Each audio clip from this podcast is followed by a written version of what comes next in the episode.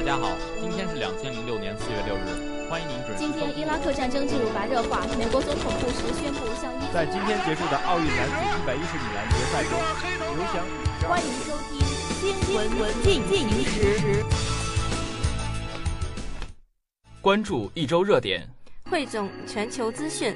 欢迎收听二零一七年十一月十三日的新闻进行时。今天是星期一。今天节目的主要内容有：习近平出席 APEC 会议并发表讲话；维基揭秘最新曝光，中情局放烟雾弹；双十一收官，全网销售额两千五百三十九点七亿，榜单相继出炉；脱欧谈判加速，四大难题待解；回声北化，学校召开迎接北京高校党建和思想政治工作基本标准入校检查工作推进会；回声北化。我校举办首届中英可持续化学与过程国际研讨会。评论员文章：中国新征程，世界新机遇。评论员文章：双十一爱囤货，你可能患有松鼠症。首先是一组新闻快报：习近平出席 APEC 会议并发表讲话。昨日，亚太经合组织第二十五次领导人非正式会议在越南岘港举行，国家主席习近平出席并发表题为。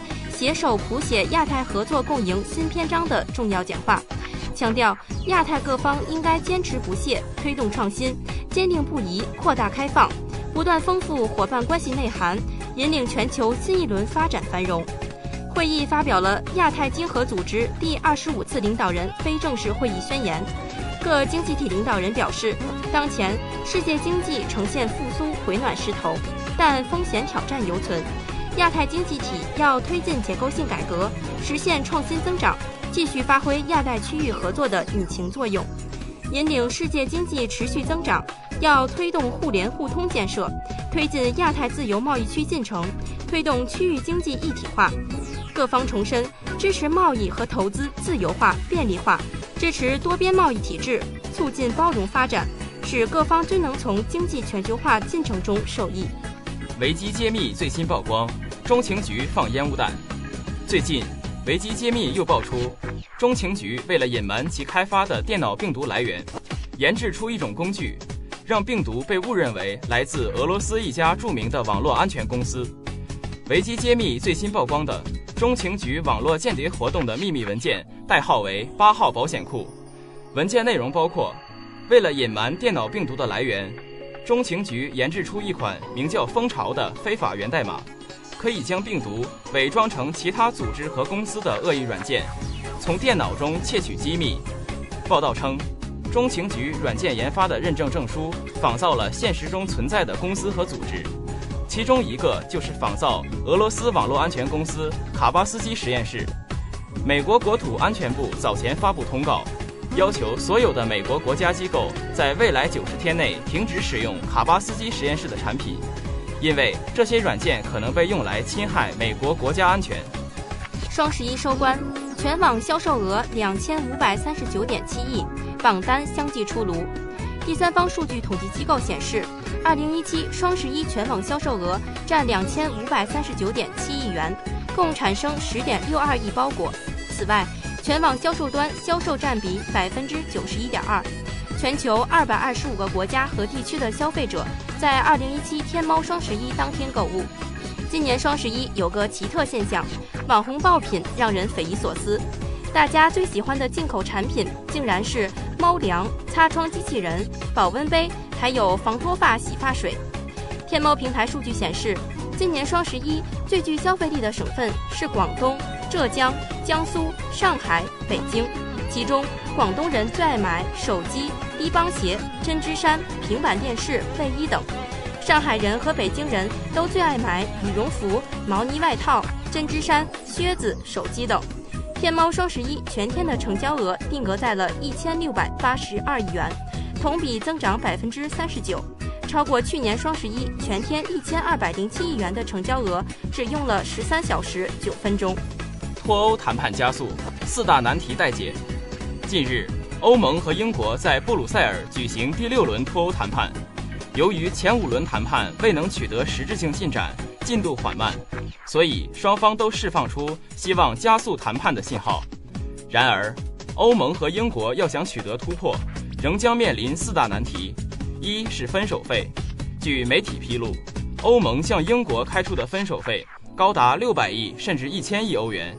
知情人士拒绝证实具体金额，但强调，如果英国拒绝付钱，双方将无法达成协议。二是过渡期安排。一些欧盟成员国可能不会支持设立过渡期，他们不愿看到英国在脱欧后仍能像之前一样进入欧盟市场。三是未来的贸易协定，四是谈判主导权问题。英国认为，欧盟应该在谈判中保持灵活性，与英方共同解决问题，否则只会两败俱伤。然而，目前来看，英国在这场一对二十七的比拼中难占上风。回声北话。学校召开迎接北京高校党建和思想政治工作基本标准入校检查工作推进会。十一月三日上午，学校召开迎接北京高校党建和思想政治工作基本标准入校检查工作推进会。学校党委书记王芳出席并主持会议，学校相关职能部门负责人和各二级党组织书记参加会议。推进会上，各主责单位负责人对照基本标准中的任务清单。全面汇报了迎接基本标准入校检查工作的准备情况和自查情况。王芳书记发表重要讲话，他指出，此次集中检查是党的十九大刚刚胜利闭幕，学校深入贯彻学习党的十九大精神，深入落实全国高校思想政治工作会精神的关键时期进行的，意义重大，不仅是对我校近年来党的建设和思想政治工作的一次全面体检。也是我校学习贯彻党的十九大精神，全面落实中央和北京市思想政治工作会精神，深入落实巡视整改任务中的一次重要检查。王芳书记从入校检查工作安排、任务分工、工作要求三个方面，对我校迎接基本标准检查工作做了详细的部署。他提出，在迎接基本标准检查工作中，要贯彻落实整体帷幄、统筹思考。共用共享的工作方针，在挖掘学校好做法、好经验的基础上，注重查找问题和不足，根据问题清单加强跟踪整改，促进学校党建和思想政治工作更好发展。回声北化，我校举办首届中英可持续化学与过程国际研讨会。十一月四日至五日，首届中英可持续化学与过程国际研讨会在北京化工大学举办。本次会议由国家自然科学基金委和英国皇家化学会联合发起，北京化工大学承办。来自英国剑桥大学、帝国理工大学、林肯大学、诺丁汉大学、拉夫堡大学、杜伦大学、阿斯顿大学以及国内中科院、清华大学、中国科学技术大学、浙江大学、大连理工大学、天津大学。华南理工大学等高校和研究所的二百余位专家学者参加了本次会议。在本次会议中，国内外学者就可持续化学与过程多个领域的研究进展以及存在的问题和挑战进行了深入的交流和探讨。十月四日上午的开幕式由大会执行主席、中国工程院院士、北京化工大学副校长陈建峰主持。中国工程院院士。北京化工大学校长谭天伟致辞，他代表北京化工大学对各位参会代表光临我校表示热烈欢迎。国家自然科学基金委化学部陈英军副主任和英国皇家化学会主席约翰霍尔曼博士为会议致欢迎词。十一月十五日下午，前英国皇家化学会副主席马丁波利亚科夫教授为大会致闭幕词。高度肯定了本次会议所取得的成果，并为北京化工大学对本次论坛的顺利举办所做出的努力与贡献表示衷心的感谢。本次会议为中英两国学者在可持续化学与过程领域提供了优秀的交流平台，为进一步的学术合作奠定了良好的基础，对本学科的发展起到了重大促进作用。评论员文章：中国新征程，世界新机遇。中国特色社会主义进入新时代，中国发展之路怎么走？中国将如何处理与世界的关系？中国将在亚太和全球发展中发挥怎样的作用？